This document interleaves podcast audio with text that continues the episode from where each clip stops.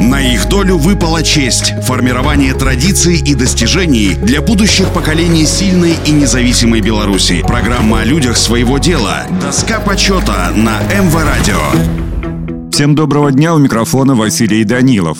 Кузьма Иванович Шаплыка, председатель колхоза «Червоная измена» Любанского района, родился в деревне Редковичи. Появился на свет в тяжелые годы Первой мировой войны. Кузьма рано научился ходить за плугом, владеть косой, выполнять любую крестьянскую работу. Уже с 19 лет он работал бригадиром в сельскохозяйственной артели «Заря коммуны» в своей родной деревне. По окончании Великой Отечественной войны Кузьма Иванович был бессменным председателем колхоза «Червоная измена» в деревне Сороч Любанского района. Все сельскохозяйственные постройки помещения в районе большинство крестьянских подворий за время оккупации были сожжены, мелиоративные сооружения разрушены, полностью уничтожены посевы многолетних трав, а имущество и скот разграблены. Почти не осталось домашних животных. Кузьма Иванович быстро сумел зарекомендовать себя как талантливый организатор сельскохозяйственного производства, который внес большой вклад в дело развития сельского хозяйства и роста благосостояния колхозников. Он отдавал все силы и способности укреплению колхозного хозяйства, организовал и научил людей выращивать высокие урожаи сельскохозяйственных хозяйственных культур и получать миллионы рублей дохода. Как следствие, из года в год крепла материальная и производственная база хозяйства, которая вышла в число передовых в районе и области. Уже в 1948 году в числе передовых хозяйств района «Червоная измена» достигла довоенного уровня по валовому сбору хлеба, значительно расширились посевные площади под картофель и технические культуры. В послевоенное время основной специализацией было определено выращивание коксагыса, ценной сельскохозяйственной культуры, служившей сырьем для